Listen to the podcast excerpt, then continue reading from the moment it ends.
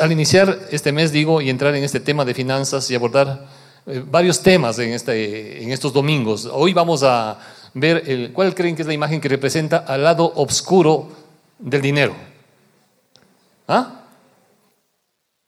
Sí, cuando, cuando me ayudaron, eh, mi hija me ayudó con, dice, ¿y por qué le pones a este?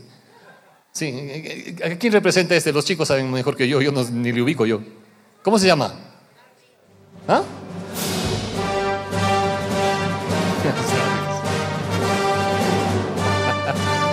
bueno, yo he visto algún rato, pero no sé los nombres, ¿no? No, soy bueno para los nombres. Pero representa oscuridad, ¿no es cierto? Al menos, al menos eso es la, la idea. Entonces hoy vamos a ver el lado oscuro del dinero, ¿sí? La próxima semana estaremos con la presencia del pastor Andrés Panasiuk y obviamente también el tema que él maneja va a estar enfocado bastante en esto. Más adelante tendremos también la bendición de dar o activando mi generosidad, ¿sí? Inversiones que trascienden, porque ¿dónde estamos haciendo tesoros en nuestra vida? ¿Sí? Entonces vamos a estar abordando algunos temas eh, durante este mes.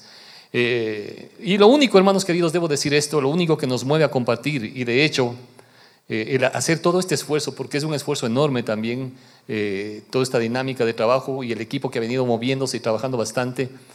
septiembre es un mes intenso con algunas cosas, ¿no? con lo del doctor Panasiuk. Viene también más adelante, casi la última semana, el doctor Samuel Pagán. Él es rector del Seminario Bíblico de Israel, muy reconocido teólogo, y queremos enriquecer nuestras vidas también con la palabra de Dios, sigue esa teología profunda que nos va a compartir. Y también eh, eh, oremos por el encuentro de varones que también se va a realizar en este mes de septiembre. Entonces ustedes ven que está bien cargadito, ¿sí? Y les rogamos y les pedimos su apoyo, sus oraciones, ¿no? Y en lo que pues se pueda estar apoyando, gracias a Dios por ese respaldo de toda la iglesia también. Entonces, nuestro único anhelo es ese, que podamos ser de bendición para la iglesia, para otras personas, ¿sí? Cuando hablamos de este tema de finanzas, hermanos queridos, en ningún momento estamos enfocándonos o hemos pretendido, ustedes creo que les consta, ¿no? vamos a cumplir 20 años de, de aniversario en el mes de octubre, nunca hemos enfocado el tema, como se puede manejar a veces esos temas de finanzas, ¿no? con esas características de negocia con Dios, ¿no? Eh, siembra para que te vaya bien. Eh, o, comienzan un tipo de cosas medias o teologías de prosperidad. ¿sí? No estamos nosotros pensando en esa línea, no, no somos de esa línea, como que eh, tienes que para que Dios te dé. ¿sí? Dios no funciona así, ¿no? Como que fuera un, yo no sé, una cajita mágica o una lámpara que si tienes que hacer esto, entonces le pides los deseos a Dios. Dios no funciona así. Dios es soberano sobre todas las cosas. Él es Dios. ¿sí? Y como padre está pendiente al cuidado de cada uno de sus hijos. La Biblia sí es cierto, habla de prosperidad. ¿Qué dice Salmo 1, por ejemplo? ¿No es cierto? Cuando habla, ¿no es cierto? Bienaventurado el varón que no anduvo en consejo y, ni en camino de pecadores, ni en silla de escarnecedores se ha sentado, sino que en la ley de Jehová está su delicia. En su ley dice, medita todo el tiempo, ¿sí? Y luego dice, ¿no? ¿Qué habla? ¿Para qué? Será como árbol plantado junto a corrientes de aguas que da su fruto en su, tiempo y todo lo que hace prosperará. La Biblia sí habla de prosperidad.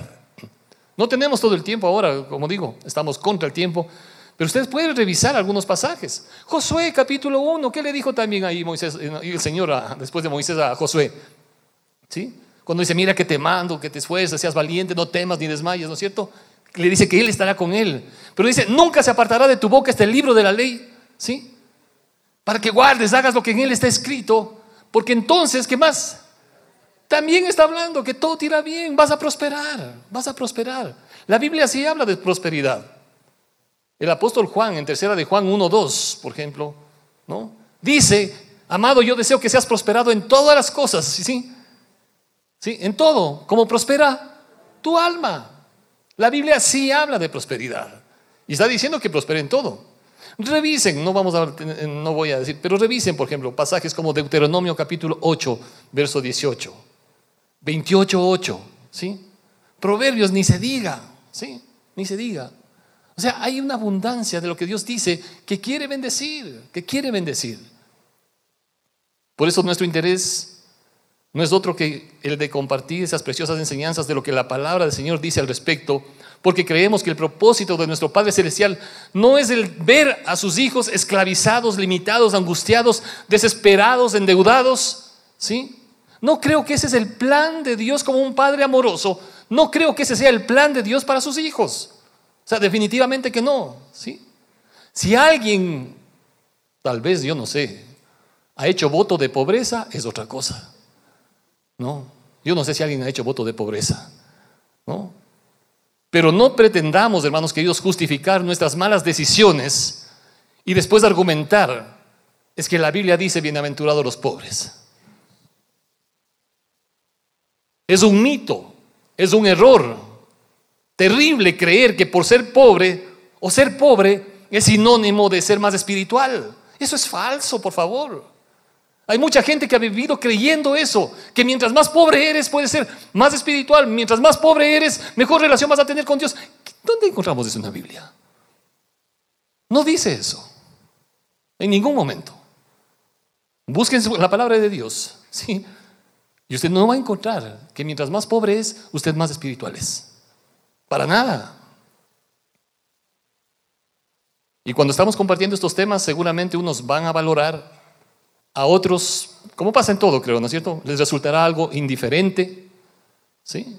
Tal vez a otros les va a generar algo de curiosidad, ¿sí? Y es bueno cuando despierta por lo menos algo en el corazón de las personas, algo de curiosidad, ¿sí? Eh, a otros posiblemente les va a incomodar. Y qué bueno que la palabra de Dios también incomoda en muchas ocasiones, Y cuando la palabra de Dios te incomoda es para bendecirte, ¿sí? No para fastidiarte. Es porque Dios quiere sacarnos a veces de ese estado de comodidad, no esa zona de confort. ¿Pero para qué? Para que veamos las bendiciones de Dios. No soy un experto en estos temas, de hecho valoramos mucho el poder contar con un equipo que ha venido preparándose, trabajando, esforzándose mucho en este tema del Ministerio de Libertad Financiera. Y de hecho algunos de ellos estarán apoyándonos en algunos de estos temas también en los próximos domingos. Y por eso, hermanos queridos, sí quiero insistir en esto. Valoremos el esfuerzo de estos ministerios, de la gente que está apoyándonos, de todo lo que hacen cada uno de ellos para seguir eh, bendiciéndonos y compartiendo la palabra de Dios. Amén. Entonces, por eso al final del culto vamos a tener unos minutitos, ¿sí? Para orar por todo este equipo también. Vamos con el primer principio. Puede pasarle ahí. Gracias. Dice, la forma en que manejamos nuestro dinero, este es un principio, ¿no? Y creo que lo manejan también en el Ministerio de Libertad Financiera. La forma en que manejamos nuestro dinero es una demostración externa de una condición espiritual interna. La forma en que manejamos nuestra vida económica habla mucho de quiénes somos como personas y de qué es lo que realmente valoramos en la vida. ¿sí? Cuando hablamos, hermanos queridos, de libertad financiera, no estamos hablando simplemente de no tener deudas. Y de hecho, Gracias a Dios por los talleres que se han venido dando con el equipo acá. En el mes de noviembre hay otro taller. Y les animamos. Ahí sí se pueden topar algunos temas. Pero libertad financiera no tiene que ver solamente con esto de no tener deudas. Me gusta mucho lo que el pastor Edwin Castro define como libertad financiera. Dice, no ser esclavos de ningún ente, ¿sí? Institución o cosa. ¿Sí? y que podamos manifestar el diseño de Dios en las finanzas. En otras palabras, es decir, no, se limita simplemente en esta área de no tener deudas o en el área económica. Tiene que ver con Dios y lo que Él desea. No ser esclavos de nada ni de nadie, sino vivir en la plenitud del diseño de Dios. Y eso es importante. Y aquí una base bíblica creo, creo que es fundamental. El Señor Jesucristo pone y si bien acá está el pasaje de Mateo 6, 24 al 34, no sé si vamos a alcanzarlo a verlo todo, pero por lo menos el verso central de Mateo, si me acompañan o si no, ustedes pueden ahí leerlo también. Mateo 6, 24. Y esto es importante y se constituye en el fundamento de esta temática realmente, ¿sí? Ya vamos a ver por qué. Mateo 6, 24, dice lo siguiente la palabra de Dios. Ninguno puede servir a dos señores, porque o aborrecerá al uno y amará al otro, o estimará al uno y menospreciará al otro. No podéis servir a quién? a Dios y a las riquezas. ¿sí? Ninguno puede servir a Dios y a las riquezas. O amas al uno o aborreces. Está diciendo acá, es imposible, no hay cómo. Y es una cosa importante, hermanos queridos, porque solamente el Señor Jesucristo, ni Pablo, ni Pedro en el Nuevo Testamento, ningún apóstol, ni ningún personaje en el Antiguo Testamento enfatizó de la manera como el Señor Jesucristo enfatiza este punto.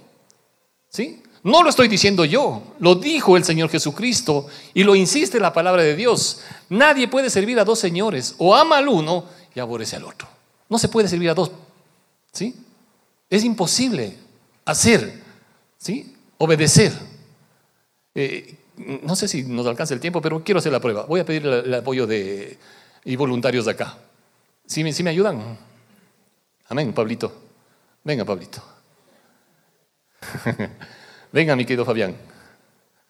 Sí, acá tenemos Pastor Pablito, Fabián encargado del Ministerio de Constructores de Hogar, ¿sí? Están a cargo de ministerios, a cargo de tareas acá en la iglesia, ¿sí? Eh, Fabián tiene una preciosa familia, Nati, no le voy a llamar a Nati, pero voy a llamarle a Vale. ¿Está bien? ¿Sí puedes ayudarnos, Vale? Ya. Y voy a, voy a decirles algo acá a los dos.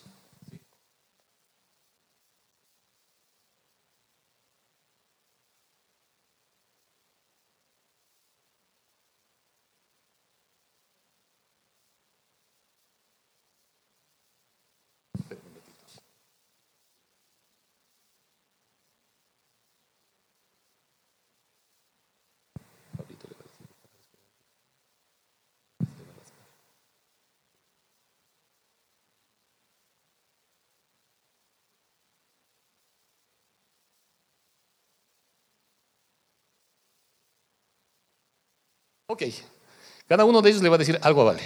Ella tiene que hacer eso. ¿Sí? ¿De acuerdo? Eh, obviamente acá tu papá es tu autoridad y sabemos que tú eres una chica obediente. Estás dispuesta a obedecer. Sí, es una chica obediente, ¿no es cierto? sí, y ella, y ella, va a obedecerte a ti, Fabián. Como su padre seguramente va a obedecer. Pero Pastor Pablito también espiritualmente es una autoridad. ¿Sí? Y también ella está dispuesta a obedecer, ¿sí? Cuando le dicen algo y ella muy colaboradora. Entonces, Pastor Pablito le va a decir algo y luego Fabián le va a decir algo. Ok.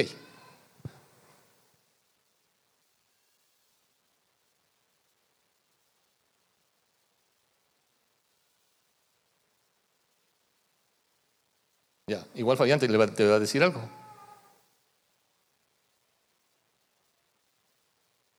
¿Ya? ¿Listos? Ya, comencemos con Pablito. ¿Qué te, pidió él? ¿Qué te, hagas? ¿Qué te dijo que hagas? Ah, hazlo. Él te está pidiendo que le levantes la que te, rasques. ¿Y, Fabián? ¿Qué te dijo tu papi? El uno le pide una cosa, ¿no es cierto? Y el otro le pide otra cosa. ¿Sí? ¿A quién vas a obedecer? No hay cómo. Yo soy tu papá. Gracias, chicos. Gracias. No. No hay cómo servir. El uno le dice una cosa, el otro le dice otra cosa. No se puede servir a Dios, dice, y a las riquezas. Ahora es curioso, hermanos queridos, porque las versiones antiguas. Eh, traducen, eh, no se puede servir a Dios y pone, y el Señor Jesucristo identifica, o personifica más bien dicho, personifica, porque hay un término, ¿sí? Para riquezas que lo pone el Señor Jesucristo, y utiliza el término mammon, ¿sí? Ahora no estamos hablando de aquí ninguna fruta, y yo no sé qué término lo utilizan. En Colombia creo que lo utilizan este término para referirse a, alguien que no sea muy cargoso, creo que le dicen. No, acá está, está hablando, ¿no? Como, como menciona acá, los traductores decidieron poner riquezas para, para, claridad de los lectores, pero su origen era un dios pagano, un dios sirio, ¿sí? Y que era muy conocido por la gente de su época. Hoy en día nosotros leemos, no se puede servir a Dios y a las riquezas, pero Jesús exactamente, y ustedes pueden leer en sus Biblias, y algunas Biblias tienen esa referencia, utiliza ese término para referirse a riquezas. Está hablando de un Dios, de un ser, de un ente espiritual, ¿sí? De un ente espiritual que está bajo control, que está queriendo tener dominio Y Jesús específicamente, nadie más lo hizo, Jesús habla específicamente, dice, nadie puede servir a Dios y a este Dios. O escoges al uno o escoges al otro, ¿sí? O escoges al otro. Y esto es bueno entenderlo porque, eh, pongámoslo así, ¿no? para entender un poquito cómo, cómo los traductores decidieron eh, poner en lenguaje que sea más comprensible, pero a veces cuando se traduce, a veces se pierde cierta connotación. Y es bueno recordar lo que Jesús estaba diciendo también detrás de todo esto. Pongamos un ejemplo, si, en este momento ¿no? nos metemos en una cápsula del tiempo y viajamos, no tanto, 50 años atrás. ¿Sí? 50 años, hagamos cuenta que estamos 50 años atrás y toda la iglesia nos trasladamos a un culto 50 años atrás con la gente de ese tiempo. ¿Sí? Imagínense, no, no estamos cantando, no hay baterías, no hay guitarra eléctrica, tal vez, no, eh, todo es con, con piano, todo muy pausado, tal vez. ¿sí? Y yo desde la prédica digo, hermanos queridos, para mañana, ¿sí? Por favor, ¿sí? Todos dejen sus teléfonos celulares en secretaría para que podamos chatear y mandarles el resumen del mensaje. ¿Sí? ¿Cómo va a reaccionar la gente de, ese entorno? Cuando yo digo a una comunidad, hace solo hace 50 años. ¿sí? La gente hace 50 años sabía lo que es chatear. No, no sabía nada. Entonces les voy a mandar un correo electrónico, hermanos. Perdidos, ¿sí? Y a veces hay términos que no se, no se aplicaban, obviamente, no, no se entendían. Hoy en día no se... No. Pero cuando Jesús utiliza este término para referirse a las riquezas, no utiliza sino el término del Dios pagano que estaba al control de eso. ¿Se dan cuenta de lo que Jesús estaba haciendo? Estaba personificando de alguna manera. Nadie entendería, ¿sí? Eh, porque son términos de otra época, aunque para nosotros son muy comunes. Pero Jesús ¿sí? usó ese término de este Dios porque era un Dios conocido para, para ellos en aquel tiempo. Ese Dios sirio que tenía su origen en una ciudad de Babilonia llamada Babel. Y ustedes recuerdan lo que sucedió en Babel y cómo la intención de los hombres en ese tiempo dijo, hagamos, construyamos, no edifiquemos para que nos hagamos un nombre, hacer algo, llegar a alcanzar al cielo independientemente de Dios. ¿sí? Y eso es interesante, porque Jesús está diciendo que hay un espíritu sobre el cual las finanzas están siendo impulsadas. Es decir, cuando hablamos de este Dios, estamos hablando no de un qué, sino de un quién. ¿Sí? No es una cosa, es un espíritu. No es un qué, sino un quién. No es algo, sino es alguien. ¿Estamos captando un poquito esto? Amén.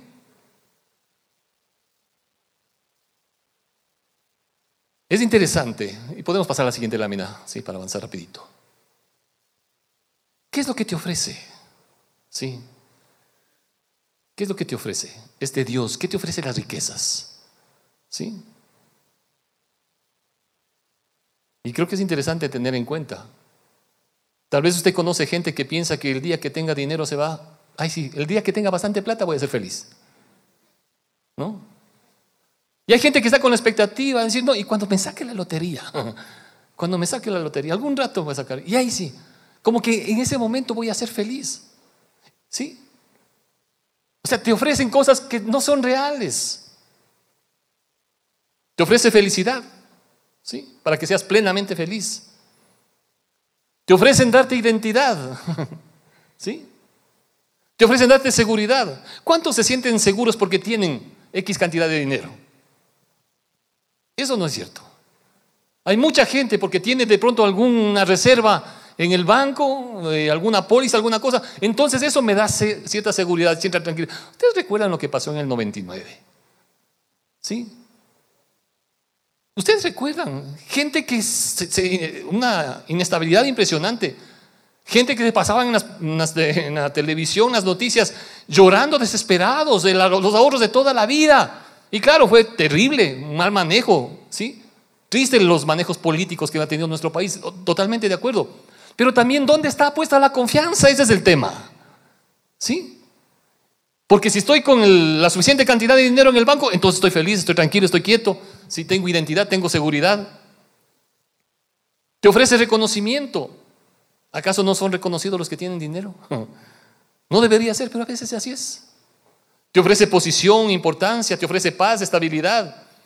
Te hace pensar que si tengo dinero, entonces tendré todo esto, seguridad. Voy a ser escuchado, voy a ser valorado, voy a ser atendido. Si tengo dinero suficiente, entonces tengo futuro. Y a veces eso proyectamos nosotros como padres también en la vida de nuestros hijos. ¿Quién está detrás de todo esto? Para pretender que quien ofrece todo esto es el Dios riqueza. Por eso Jesús personifica este espíritu diciendo que la confianza no puede estar en eso, porque este Dios te ofrece todo esto. Y el único que puede ofrecer todo esto es quién? Dios, hermanos queridos, nadie más, amén. Solamente el Señor. Creo que es importante tener en cuenta eso. Estaba revisando un material y, quiero pasar rapidito esto, porque hay algunos síntomas, me pareció muy importante esto, de la influencia de este Dios. ¿sí? Y fíjense, Preocupación y ansiedad por el dinero. Y la Biblia enseña sobre esto. Los ricos temen perder el dinero que tienen acumulado y los pobres temen no tener suficiente dinero. ¿Sí? Por eso Proverbios dice, no me des ni riqueza ni pobreza, manténme del pan necesario, quiero vivir tranquilo, estoy tranquilo, confiado. Mi confianza no está ahí, pero hay preocupación, hay ansiedad.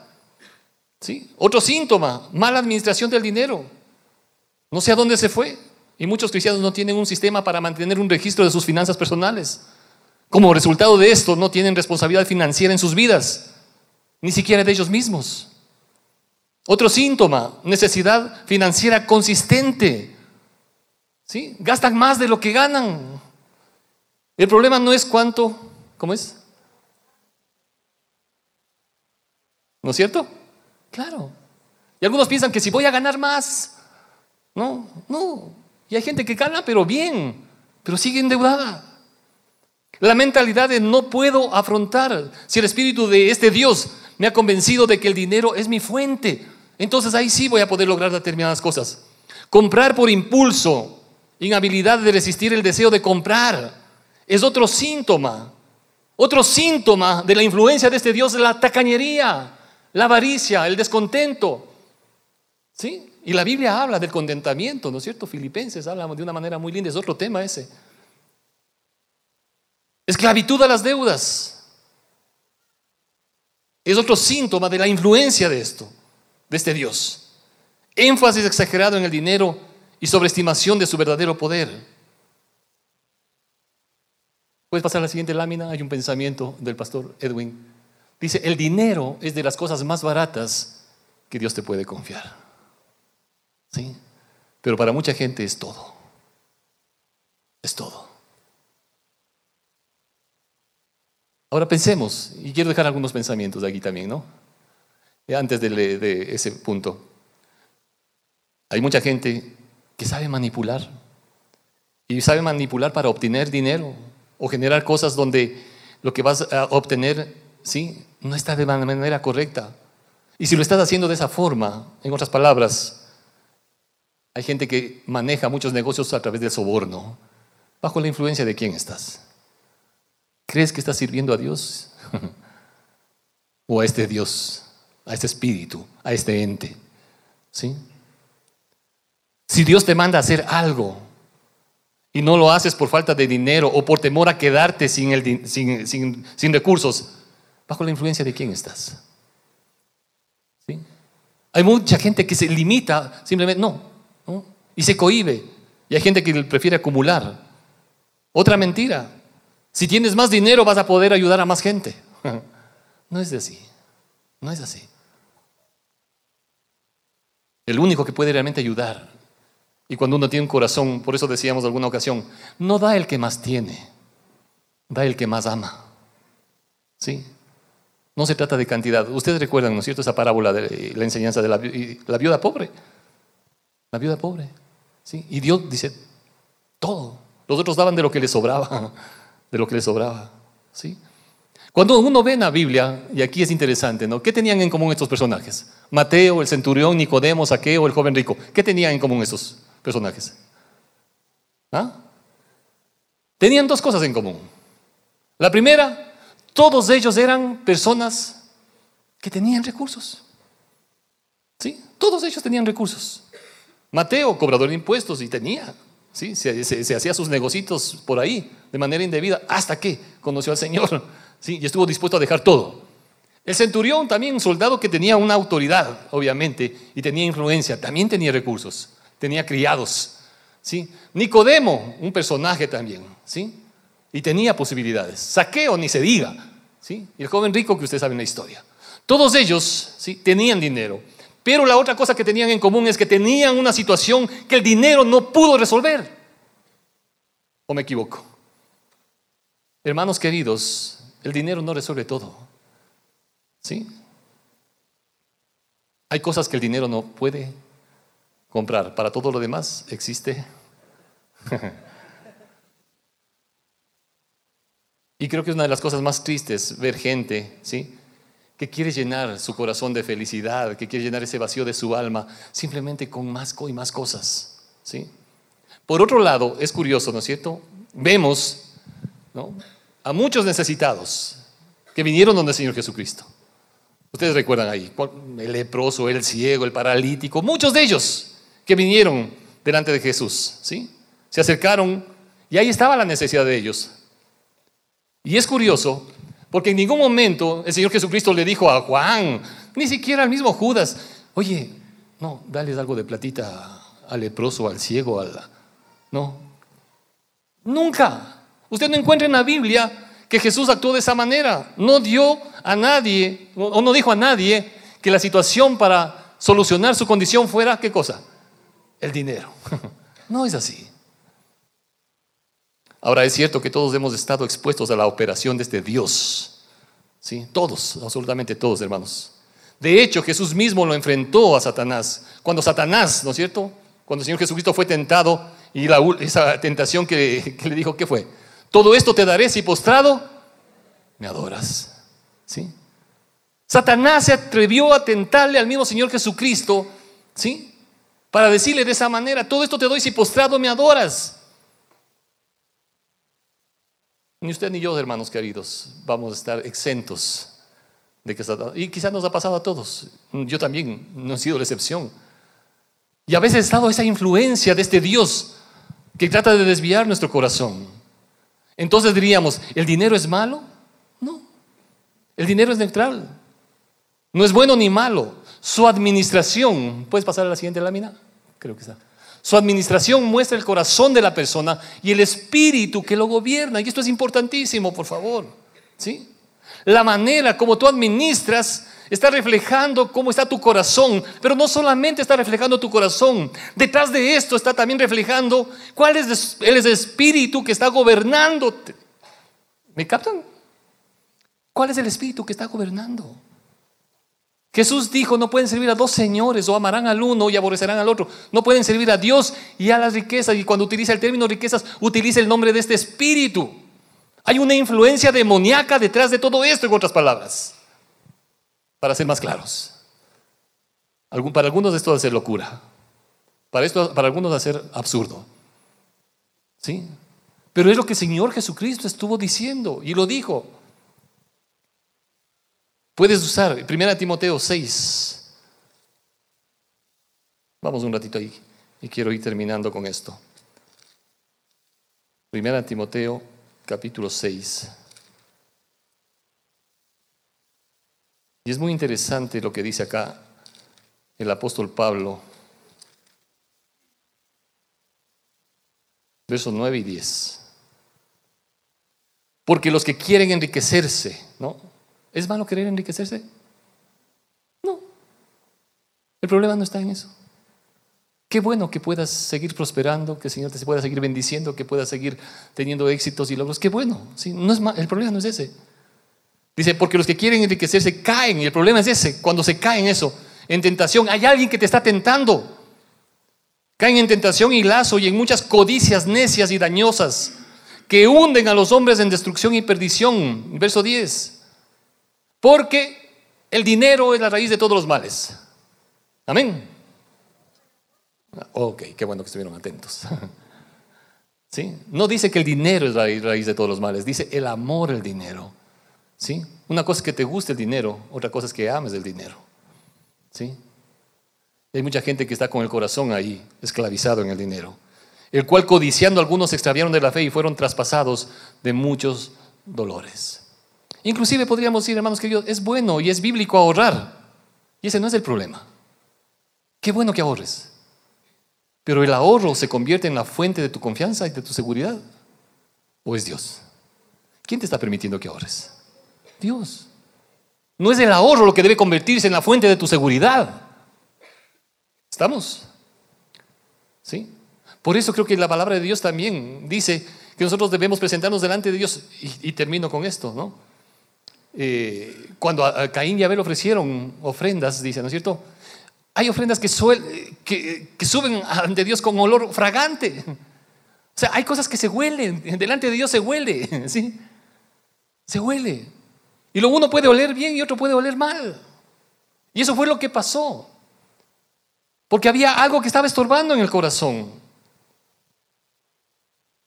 Es importante comenzar en este punto aquí, porque se podría hablar de estrategias para salir de deudas, hacer presupuestos, lograr emprendimientos, y de hecho, gracias a Dios, la iglesia está empeñada en seguir apoyando emprendimientos. El próximo domingo, de paso, ¿sí? no se olviden, hay este esfuerzo también para jóvenes emprendedores. Y qué lindo que nuestros niños, nuestros jóvenes estén lanzándose a emprender algo, pero que su seguridad no esté en el emprendimiento, sino en Dios que les permite seguir avanzando para desarrollar esos proyectos. Y mientras más éxito tengan, que su confianza no sea en el éxito ni en el dinero, sino que su confianza esté en Dios, que les dio la capacidad para desarrollar y sean de bendición para ellos, para su familia, para ayudar a otros, gloria a Dios. Pero que no pongan su confianza. El tema es este. ¿sí? No pongas tu confianza en este Dios, está diciendo acá, que se convierte en las riquezas, en ese espíritu que está gobernando las riquezas. ¿Por qué? Porque este Dios, lamentablemente, y eso es lo triste, te lleva a dudar de las bondades, del cuidado, de la fidelidad de Dios, de la provisión de Dios. Y uno está ahí, no, no, si es que doy, entonces seguramente ya no me voy a poder comprar estito. Hermanos, es impresionante, yo termino rapidito con esto, porque hemos sido testigos de esto como iglesia. Estamos donde estamos, no porque haya habido plata. Sí, y algún momento ustedes saben y hemos compartido esto. No podíamos, no, no, podíamos avanzar, pero se tomamos pasos de fe, porque todo es del Señor. Y Él tiene cuidado de sus hijos. No quería compartir esto, pero tengo que decirlo, porque realmente el Señor a veces nos tapa la boca. Y a mí me ha tapado no sé cuántas veces. ¿Sí? No sé cuántas veces.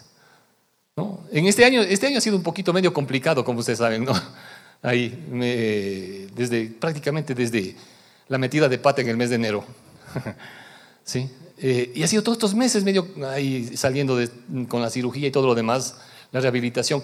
Pero desde el primer día, desde el primer día, ¿sí? Hubo corazones y algunos ni siquiera supimos, ¿no? Ahí estaban las muletas, ¿no? Había que cubrir todo lo que requería la intervención médica, faltaba algo, el Señor proveyó para la intervención médica. Entramos en el proceso de rehabilitación y llegó el tiempo que ya no había, ¿no? Nuestra hija dice, yo les pago la rehabilitación. ¿Sí? Se acabó el tiempo de rehabilitación, tenía que seguir, ¿no? Y perdón que mencione esto, creo que está por acá mi querido profesor. ¿No? Se acerca, no le conocía a esta persona. ¿Sí? Y un entrenador profesional. No se acerca, no, yo no lo sabía que era entrenador, me da un papelito. Dice, si le interesa, usted debe sacar musculatura. Obviamente no se nota que he sacado nada, pero pero sí me ha sacado el sucio. ¿No? Y viene, no, y me dice, si quiere, me llama al teléfono.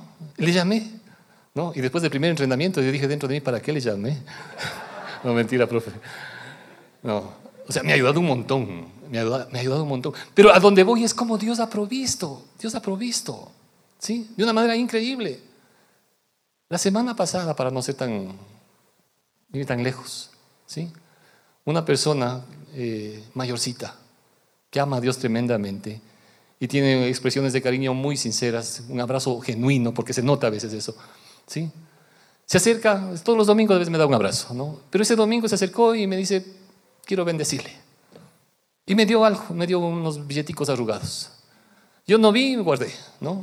Y seguí el culto, dije, no, voy a compartir acá, eh, en el culto di la ofrenda de eso, una parte, ¿no? Y el Señor puso en mi corazón compartir con la, necesidad. A la final, se compartió, a la final del culto, se compartió con todo lo que me dio ella, con, con alguien más, otras personas que estaban acá, que estaban en necesidad.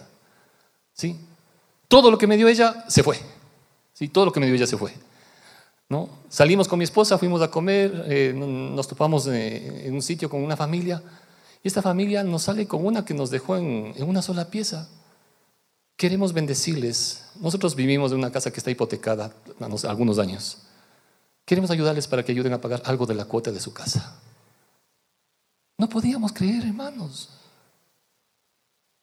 Yo había dado una cantidad pequeñita y el Señor me estaba multiplicando por cien veces. Amén. Hermanos, Dios es fiel. Dios es fiel. Entonces no podemos poner nuestra confianza en este Dios cuando sabemos quién es nuestro Creador. Amén.